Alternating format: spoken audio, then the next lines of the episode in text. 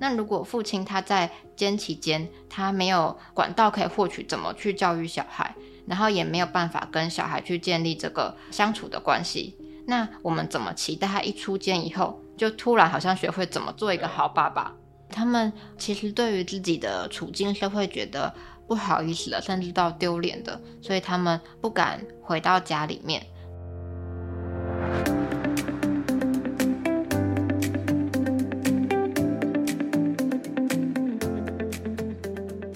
Hello，各位听众朋友们，大家好，欢迎收听愿景花生堂，我是主持人施凯。在今天节目开始之前，我们必须跟大家先说一声抱歉。有在关注愿景工程粉丝页或者 IG 账号的朋友们，应该知道，其实我们前阵子有一半的同事们，大家一起去了格陵兰，就是位于北极圈之内的那个格陵兰，去做了一系列有关气候变迁的报道。因为我们的组织人力其实蛮少的，所以大部分的人都在做这一个巨大的专题当中，导致我们节目更新频率受到了影响。只不过这个专题即将要上线了，所以在近期之内，大家就会看到一系列非常丰富的文字、影像，甚至是声音的内容都会一起上架。在这之后，我们就会恢复愿景花正常更新的频率，那也请各位听众们拭目以待。那回到这一集的正题，我们这一集要谈什么呢？其实这一集节目是在八月的时候录的，当时是想要搭配父亲节一起推出。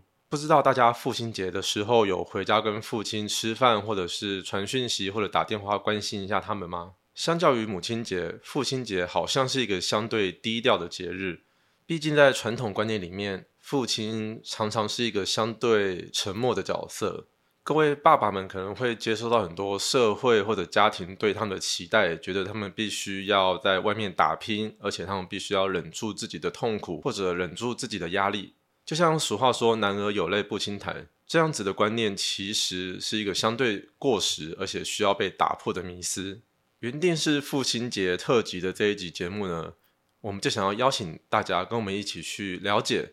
在父亲节里面缺席的某些父亲们，他们背后有什么样子的故事与委屈？所以，我们今天邀请了愿景专栏的其中一位作者吴富同，他是一位非常资深的社工，曾经在街头上去救助那些没有家可以回去的无家者们。后来，他还到了女子监狱工作，去关注那些在女性监狱里面不为人知的阴暗，以及这些女性们受到的压迫。同时，他也是台湾监所改革联盟的成员之一。傅彤总是贴近这些我们所不了解的个案，去了解这些人为什么会走上被社会排斥、歧视的路。那现在，我们就请傅彤来跟大家打声招呼。嗨，大家好，我是傅彤。傅彤，我们刚才介绍到你曾经在女子看守所担任过社工，那也在一些社福团体服务过嘛？那可以跟我们简单的说明一下，说你在这些机构里面，你曾经。感受到什么样父亲缺席的经验，或者有什么样的观察吗？我之前工作的地方是女子看守所，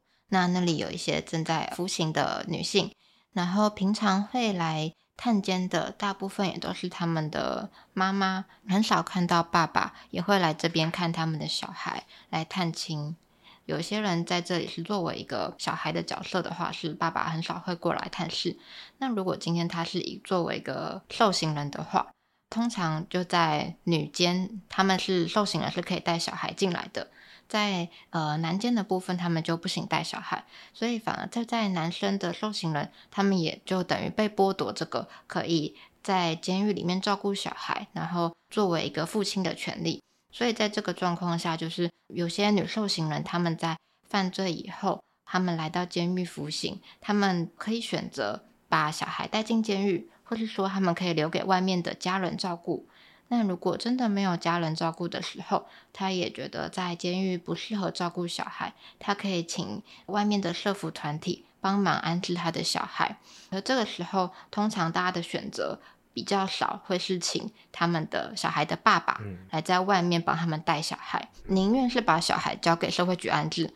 或是把小孩带来监狱照顾，很少很少会选择由交给爸爸来去做抚养。嗯，那这是我观察到比较特别的现象。我相信要去承担这些个案们的压力，亲自去理解他们的痛苦是一件非常困难的事情，而且我们通常都没有办法用三言两语就去解释他们的处境嘛。所以我很好奇的是，傅彤，你应该有提到说，这些女子看守所里面的同学们，他们通常都不会选择把小孩交给父亲去照顾，这是为什么呢？有一些人是可能最常见就是爸爸已在服刑，那刚刚讲男监就不行带小孩进去，所以他们就没有办法。那第二种状况会是他们的爸爸可能在工作，所以他们觉得哦也不方便照顾小孩。但是如果今天角色对调，换成男生在监狱服刑的时候，就是女生通常还是在外面会边工作边带小孩。然后第三种状况就会是可能爸爸不在了，就是不是去世，就是爸爸他从从这个家庭里面缺席了，他没有参与小孩照顾跟抚养这个过程，所以他妈妈可能就是在从都是单亲去照顾小孩，那也因为单亲抚养的关系，他要兼顾家庭的经济跟照顾责任，所以就可能从事一些违法的工作，最后进到监狱。听完傅彤的解析之后，我觉得有两件很不公平的事情。第一个是为什么男性会理所当然的觉得照顾小孩就是女生的责任？第二个是为什么女子看守所里面可以带小孩进去抚养，可是男子看守所却不行呢？傅彤能不能为我们再进一步去分享一下你的观察？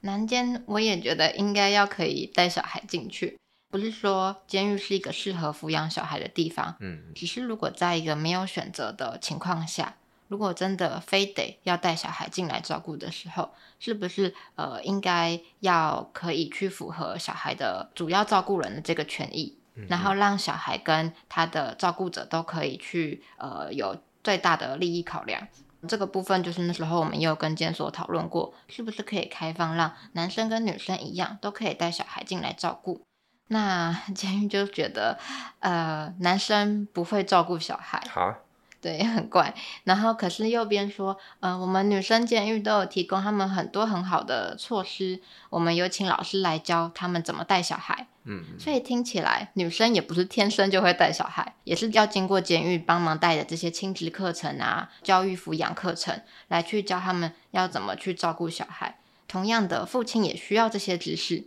嗯，那如果父亲他在监期间，他没有管道可以获取怎么去教育小孩。然后也没有办法跟小孩去建立这个相处的关系，那我们怎么期待他一出监以后就突然好像学会怎么做一个好爸爸？当然，我相信应该也是蛮多受刑人，他其实原本是有个家庭的嘛。那可是我们在监所里面是不是没有谈到说，当这些人结束他们的刑期之后，回归家庭所需的那些知识或那些准备，有过这样的讨论，或有这样子的机制去帮助他们吗？嗯，很少。所以通常受刑人他们出监。回到家里以后，家人不知道怎么跟他们相处，那他们也不知道怎么跟家人相处，就会有产生这样的隔阂，然后最后很多人又会再犯，再回到监狱，这是比较可惜的地方。这样听起来啊，虽然我们都知道教化功能是监狱非常重要的任务，甚至说是义务之一嘛，可是提到家庭、提到性别的时候，监狱这一个让我们都非常陌生的地方，还是用。非常非常保守的方式去看待这些问题的啊！如果有机会的话，想要再邀请傅彤来帮我们上节目，分享更多有关监狱的知识。只不过我们现在得先回到正题来。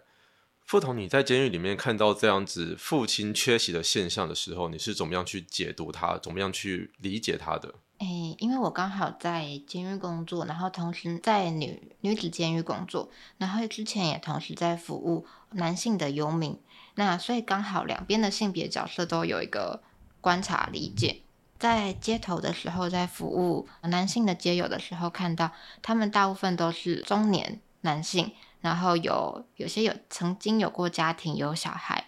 他们在街头生活的时候会分享，其实他们是也会想念他们的小孩，他们也很爱他们的小孩，只是他觉得现在生活过得很落魄，所以没有脸回去见他们。没有脸回去跟小孩团聚。傅彤，你刚刚提到这一个男性无家者的心理状态，其实我们愿景工程在两年前有做过一个题目，就在讲说在疫情底下，这些无家者们他们怎么样去做防疫。那当时我也有在万华还有台北车站附近去访谈一些街友。其实我那是我第一次比较深刻的去进入这个议题。我当下很震惊的是。其实我真的也不知道有这么多的无家者，他们其实是有家可归的，或者说他们其实是有资源回去了，但他们因为曾经受过非常严重的创伤，不管是心里面的还是经济层面的创伤，导致他们会害怕回归自己的家庭。但这个现象，那你可以再帮我们再更深入的讲解一下，说他们可能是遭遇过什么样子的变故吗？我认识了蛮多的个案，他们都是在比较早期的时候上来台北打拼，从他们的家乡然后离开到外地。那那个时候，呃，大部分的台北还有一些大都市都是呃大家追求的方向，会有一个城市梦、台北梦。那他们期待说来到台北打拼，可以赚很多钱，然后回去光荣的返乡，回去照顾他们的家里。在这个过程中，不是所有的人都是很顺利的，都是成功的赚了一大桶金，然后回到家里。那其中有一些人，他们在这个过程中遇到了一些困难，像是呃那个时候一九九零年代遇到股市泡沫化，嗯，那很多人就呃一夕之间什么都没了，嗯嗯，或是有一些人他可能是在这个过程中遇到产业变迁，产业变迁听起来好像离大家很遥远，其实就是那个时候台湾很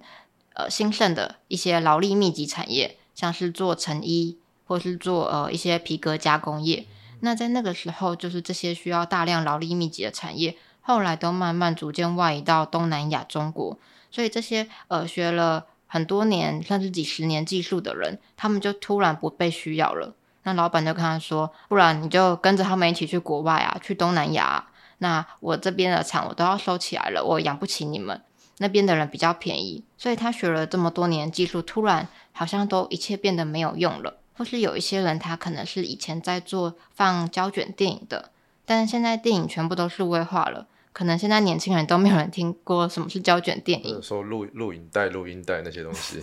对，现在连呃出租店都很少了。还有一些人，他们可能是在上台北打拼的过程中遇到一些职业灾害，可能在做盖房子的建筑工人从鹰架上面摔下来，或是在做一些制造业，他的呃手脚断掉了都有。在遇到这些职灾的时候，通常老板都不会给他什么样的保障。九零年代嘛，对对，就是老板顶多就帮他叫救护车，但通常连救护车都不会叫，因为老板怕警察来，所以就是默默把他送到医院，然后包给他一个五百块的红包，要他自己想办法。接下来就什么都没有了，他接下来几年该怎么养病？他的医药费、生活费，甚至他应该给家里的钱，这些全部他都得靠自己去解决。那这些在上台北打拼过程中遇到困难的人，他们就慢慢的一点一点往下滑到社会底层去，有些就成为街友，或是在这个底层徘徊的人。所以你刚刚说的，你所服务过的个案里面有很多都是中年的男性。我记得你在。服务这些无家者大概是四五年前左右嘛。当时以现在这样回去推算的话，这些人假设五十岁好了，那的确他们在九零年代的时候可能是二十岁、三十岁，就是我们所谓的身为一个这个社会上面应该要有的男性的模样，必须要去非常努力赚钱打拼，要养家糊口的那个年纪、那个阶段。所以这些人，他们很多人是从当时就缺席成为一个父亲的角色，直到现在吗？嗯，对，那个时代的可能对男性的期许，或是成为一个家庭的经济支柱、经济来源，期待呃女性就在家照顾好小孩，然后父亲出去外面打拼。也有遇过像有个个案，他是在呃那个时候，他的国小学历就上来台北工作，他每天就是呃早上五六点就出门上班，晚上九点十点才回家，每天这样工作很长的时间。他觉得这些都是为了照顾他的家里，然后养大他的小孩，所以一切辛苦都没有关系。那后来他在工作中遇到之灾，他就没有办法继续工作了，然后呃需要很大一笔的医药费。这时候他他就跟他老婆说：“诶，他想要把之前存在他那里的钱拿回来去看医生。”那他老婆就说他没有钱，然后跟他离婚了。嗯，然后那时候要离婚的时候，他问小孩说：“你想要跟爸爸还跟妈妈？”然后小孩都说要跟妈妈，那那时候他非常非常难过，他不能理解为什么。然后后来他就开始在台北车站地下道流浪的生活，在流浪了一年后，他突然想通了，他突然知道为什么那时候小孩说要选择妈妈，因为他说那个时候我每天都早出晚归的工作，我没有时间跟小孩相处，跟小孩互动，所以小孩每天陪伴他都是妈妈，他当然会选择要跟在妈妈身边。刚听完傅彤解析了你所见到这些，不管是男性的游民还是男性的受刑人，他们在父亲那个角色上面的一些问题嘛。其实我有一个很大的感觉是，我们现在在谈所谓的性别议题的时候，我们很少去解析为什么男性会变成现在这个模样。不管是这个社会期许男性长成某一个很坚强、扛起那个家庭的这些压力，或者说是男性就所谓的“男儿有泪不轻弹”这些传统观念嘛，就男性。之所以会这么的压抑，或者说这么的喜欢竞争，这些东西我觉得是很少被理解跟被讨论的。可是你刚刚提到这一个所谓的从九零年代一路到现在这种家庭，或者说男性在这里面遇到的困境，很多都是我以前没有想过的问题。那你是在哪一刻起对于这样子的议题有了更深的理解呢？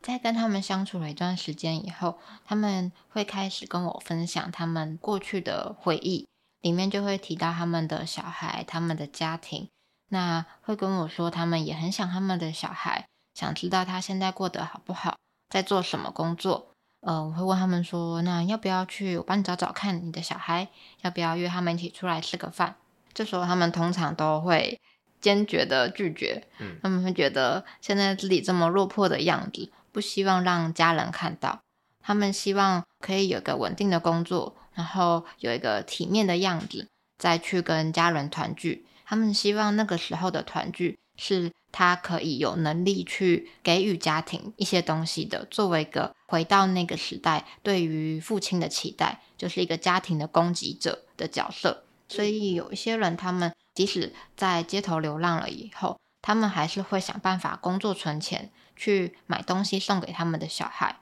例如说，有一个无家者，他知道他的小孩喜欢打电动，所以他就到处去打零工存钱，买了一个笔电，想要送给他的小孩。或者有些人就想要存钱，到时候包压岁钱送给小孩，像这样子的方式来去作为他们表达对小孩的爱。可是照你这样说的话，他们对于自己的家庭可能都还是有联络的，也都还知道说大家正在做什么事情。有一些有联络，然后有一些没有。嗯，没有联络的，我可能就会问他们说：“哦，那你你还记得小孩叫什么名字吗？”然后会去偷偷帮他上网查，然后就会看一下哦，原来他小孩可能现在在当什么健身房教练，或者是呃之类的。你说用脸书露搜他们的小孩吗？对对，用脸书 IG 然后去查，就觉得哦，原来他小孩现在在做这些事情啊，然后也会分享给他看。他就会用一种又惊又喜的感觉，觉得哇，原来他现在在长这么大，然后已经有一个呃自己的生活了啊！但他们通常都会选择不要打扰他们。他们可能就是知道这件事情，因为我记得蛮多无家者，他们其实也是有手机的嘛，他们可能就偶尔看一下。那可是他们不会去对他们有任何的表示，对他们就默默的放在心里想，然后常常跟我默默说：“啊，好想小孩，不知道他现在在做什么，现在过得好不好。”然后也会在去拜拜的时候帮他求一个平安。那你有遇过可能一些无家者，他们是可能真的达到了他心中想象那个模样，然后成功的返回他的家庭吗？嗯，其实没有，因为每个人都会觉得他们现在这样。永远不够好，不够是一个可能被社会所期待的那样的呃功成名就的样子。觉得自己永远不够好这件事情，其实听起来蛮令人难过的。不管他们是为什么成为了一名街友，成为了一个受刑人，我觉得当他们认为自己还不够好，其实就代表他们对自己的家庭都还是有爱的啊。但又是这份爱让他们不敢再重新回到家庭的怀抱，不敢去面对自己的家人。对他们，其实对于自己的处境是会觉得不好意思的，甚至到丢脸的，所以他们不敢回到家里面。这些讲的是可能是有工作能力，还可以去改善他们经济状况的人；有一些可能是在刚刚讲的，在工作过程中可能生病受伤，所以他没有办法继续去找工作的人，或是他可能年纪太大太老。他得依靠社福补助的人，那像这样子没办法再透过工作回到赚取经济收入去改善他的生活的人的话，我们通常会希望帮他申请一些社会福利。那请这些社会福利，他们的要求就是会去审视说，你的家庭应该要对你尽抚养的责任。去看他的家庭有没有照顾他。那可是他的家人，他的小孩就会觉得，哎，你以前没有照顾我，我的成长过程你一直不在，所以现在要我照顾你吗？就是要去打抚养义务的官司，来去证明说，哦，这个我的个案，爸爸以前没有照顾你，所以你现在也可以不用照顾爸爸，那爸爸就可以去申请社会福利的补助。这些个案，他们听到说要经历这个过程，就会坚决的说：“哦，那那算了算了，不要，我就是宁愿就是现在又老又穷，然后躺在街上，我也不想要去打扰我的小孩，给他们制造这些困扰，因为我已经呃很多年都没有照顾他们了，我也不好意思来继续给他们这样的添麻烦。”但有没有反过来的案例，是他们的家庭来寻找他们的父亲呢？好像很少，因为在街上。我觉得是蛮不容易找到的。通常如果真的来找，都是呃他们已经去世，然后被我联络。我记得你以前就是有时候你会写一些文章，就在谈说你不断的在联络这样子的个案家庭的时候，对你心里面其实也是一个蛮大的负担嘛。会觉得是一个蛮特别的事情，因为在认识他们的家庭了以后，会听到跟我认识的他们是一个很不一样的面相，然后觉得呃。很可贵，可以看到更多样子的他。因为我现在看到他，可能就真的是在街上过得很不好的样子。但是他可能以前还有很多很风光，或者是说，不管是在家里是一个好爸爸，或者一个不负责任的爸爸都有可能。但是他总是有很多很更立体的样子。就是你在看到这些个案的时候，你是希望去了解他。这个人他生命中经历过的事情，当然我们只能看最后的这一段。可是他的家庭或者说他的朋友们最后分享给你的东西，会让你至少在你的记忆里面，你还可以记得这个人他更丰富，他曾经活过的模样。嗯嗯，对我记得之前看你写的文章的时候，我都是有这样子的感觉的。你在深入的了解这些无家者他们的心理状态，或者说他们与家庭的关心之后，有没有人跟你分享过他们原本期待自己成为什么样子的父亲呢？部分的人他们。期待都是一个很平凡普通的角色，就是不一定是要一个多了不起，然后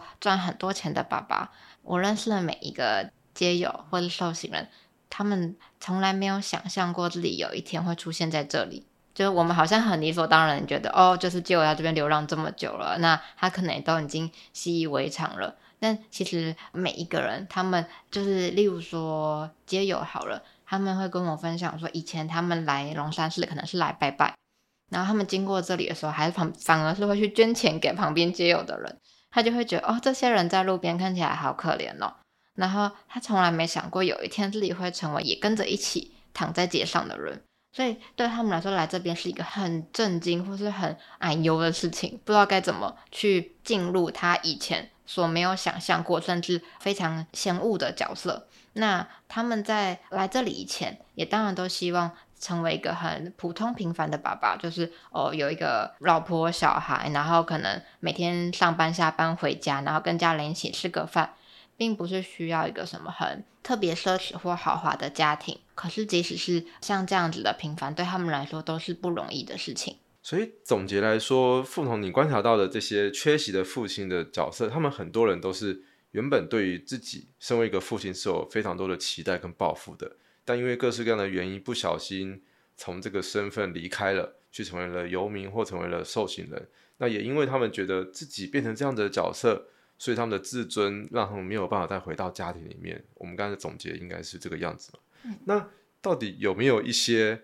可能比较好的案例呢？因为我们刚刚问的一些问题，例如说有没有家人会想来找自己的父亲，或者说有没有父亲成功回去，结果好像都不太好。那到底有没有一个比较好的案例可以跟我们分享一下？我这边想到的有一个个案，他也是从台南上来台北打拼，那他中间换过很多工作，也是国小毕业以后就来到台北，做过修皮鞋的学徒，然后做过那时候很流行的那个电子游戏机台，然后。后来他就成为建筑工。那他在工地工作的很多年来，就有一次不小心受伤了，他有一条腿就摔断了。他工作受伤了以后，在家里休养了很长一段时间，他就没有办法上班，没有办法赚钱。那时候就换他的老婆出去工作。当他从原本一个家庭的供给者的角色，一个家庭经济支柱，然后成为到一个要被照顾的人的时候。对他来说，那个角色的落差是很难适应的。他有很强烈的一个觉得自尊心被打击了，然后他自己的能力好像不够去保护照顾这个家里的感觉，所以那个时候家里的人的一言一行或是一些一个眼色一个举动，哦他都会很受伤。对他都会觉得好像哦，是不是家人瞧不起我，觉得我不行，觉得我没能力，然后才没办法出去上班照顾赚钱给大家。他是一个很敏感细腻的人，就是细腻到他甚至会观察我，觉得嗯，你是不是今天不开心？你说他反过来观察到，来关心你今天心情好不好？对，然后他是一个很敏感纤细的大叔。那他在家里这个过程，他就觉得非常的大受打击，很受伤，所以后来他开始宁愿到街头流浪。那他在街头流浪的时候，他还是有去慢慢修养好一点点，他就开始在打一些零工。那他边工作的时候，他很省，他也吃一点点东西，然后不太花钱，他就会把省下来的钱继续拿回家里。那呃有一次我就陪他去夜市买要去工地工作的鞋子，然后在买鞋子的时候，因为他他脚没有完全康复，就一跛一跛的走。那个时候我就陪着他，然后走在他旁边挑鞋子。他就说：“你是唯一一个会走在我旁边的人。”然后他说：“他的小孩、他的老婆都会远远的走在前面，他们不会等他。”然后那时候我突然觉得，哦，可能他的这个不会等他的感觉，不一定只是走在路上散步而已，可能包括他在这整个家庭里的角色地位的转变，他在家里被对待的感觉。都让他觉得好像远远的被遗落在后面。然后，呃，那个时候我们就这样走完去买完鞋子，然后他隔天他继续上班，继续工作。有一天，他就接到家里的讯息，说他的女儿离家出走了。啊，对，他女儿也离家出走了。对他女儿那时候，呃，要国中要升高中的时候离家出走，然后警察最后调到监视器是他出现在基隆那边，我们就陪他在基隆那边走了。找了三天，每一天都不停的在基隆这样走来走去，走来走去。那他在找女儿的时候，他的家人也是有一起，有一起出去一起找，然后跟他的妈妈还有他的其他的小孩一起到处找他的女儿。然后我其实看他在那里走的时候，其实是很担心的，因为他的脚受伤，所以他不太能走路。他平常一回到我们的的收容的宿舍的时候，一下班他就会立刻躺在床上，因为他的脚太痛了。嗯然后很少看到他走路，除了就是那必要上班的时候。然后那天那时候他连续走了整整三天，就为了找到他女儿。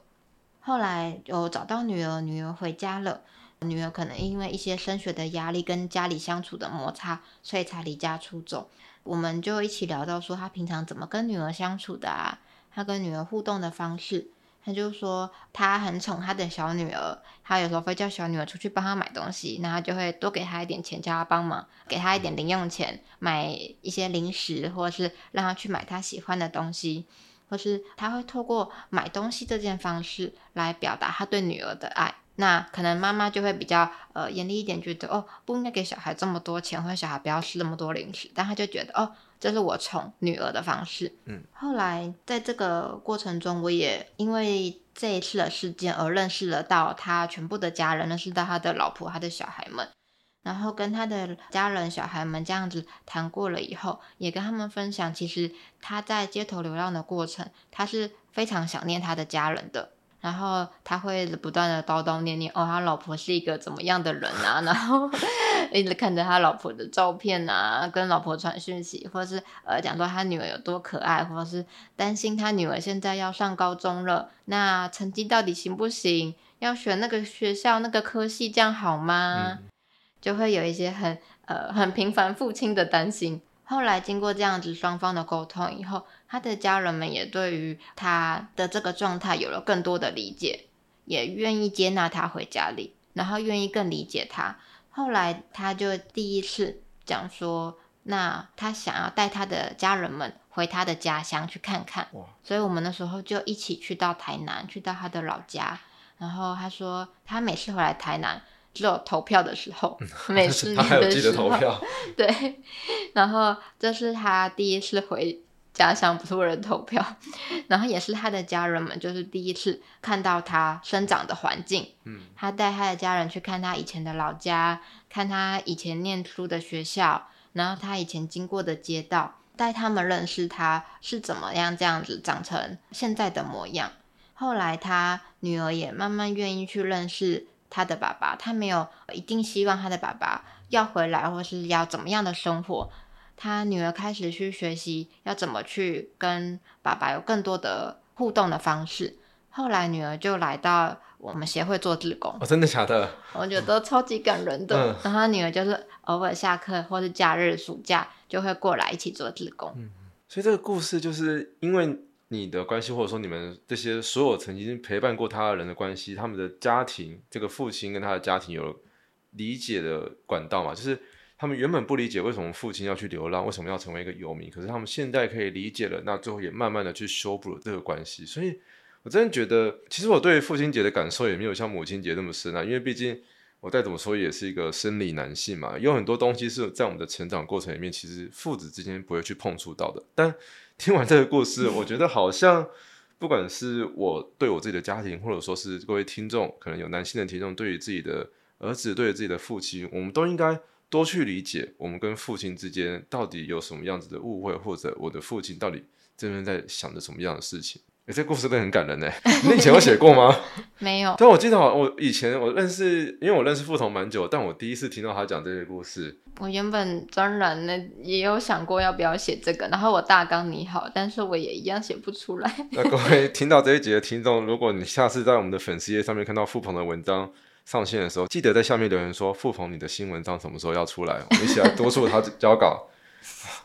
好，那今天这一集，我们希望透过这个晚了一个月的父亲节特辑，去让大家下一次过父亲节的时候，我们可以多做一点事情，即使传个讯息也好，我们去试着理解这些曾经有过很多压力，但没有跟大家诉说过的父亲们，去理解，可能去拥抱他们，可能去多看他们聊一些东西，嗯，去珍惜我们这些曾经努力为了家庭付出的人们。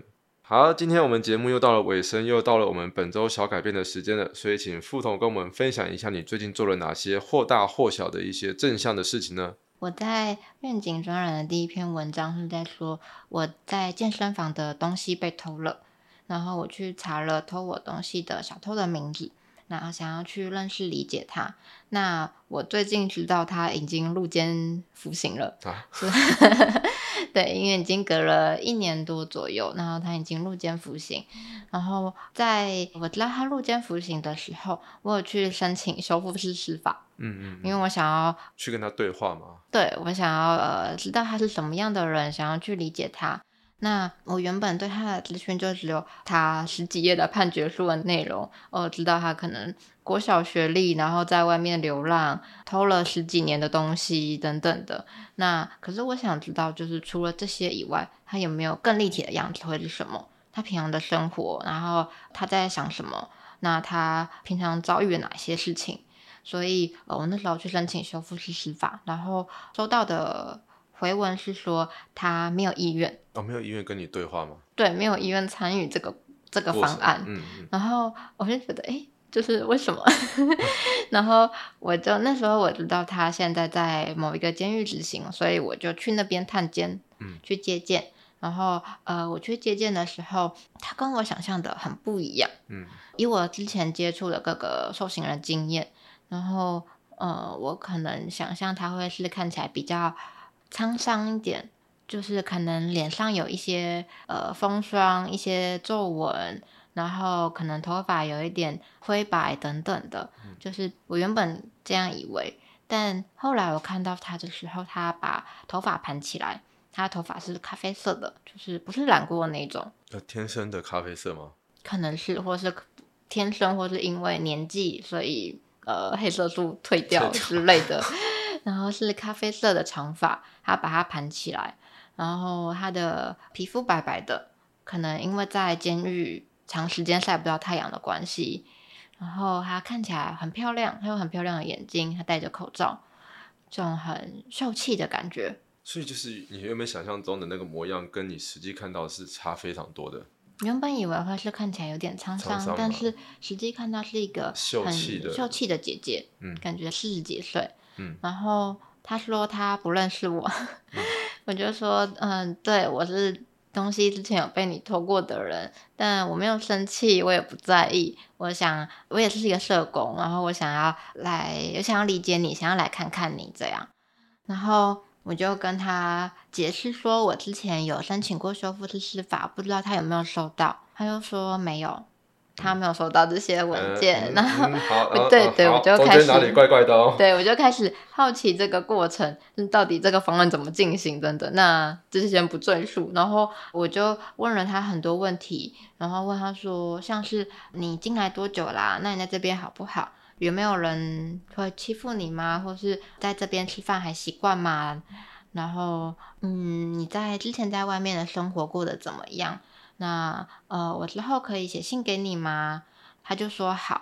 然后我就说好，那我之后会寄信跟寄钱给你，这样他在里面就才可以买信纸、买邮票回信给我。然后就说好，他也会回信给我，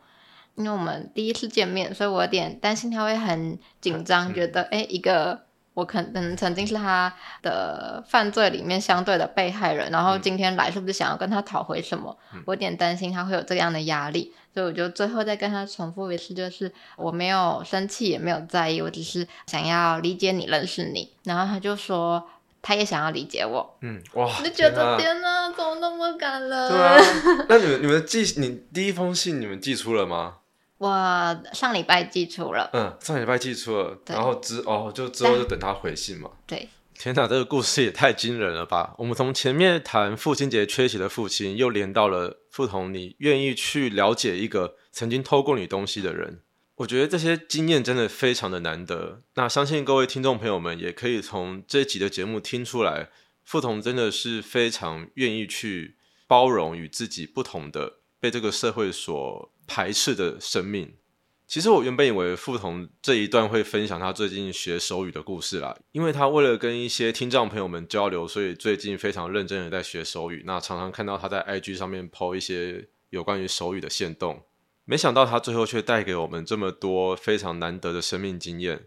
我相信互相理解与包容是我们这个社会要前进一个非常重要的基础。所以说，傅彤，我想在大家都在听的这个时候，拜托你，如果那位朋友他同意、愿意揭露他的心情或他书信的内容的话，请再把这些东西写成一篇新的文章吧。那各位听众朋友们，也请记得在愿景的粉丝页、IG 或者说这一集 Podcast 的连接里面留言，说敲碗傅彤的新文章什么时候要出来呢？啊，还有学手语这件事情，如果你之后有更多心得的话，也拜托投稿给我们。今天真的很有收获，能够亲耳听到傅彤分享这么多精彩的故事。那我们愿景花生堂呢，未来也会继续邀请我们各式各样的专栏作家，谈长照的、谈性别的、谈环境永续的、谈人权的这些作者们，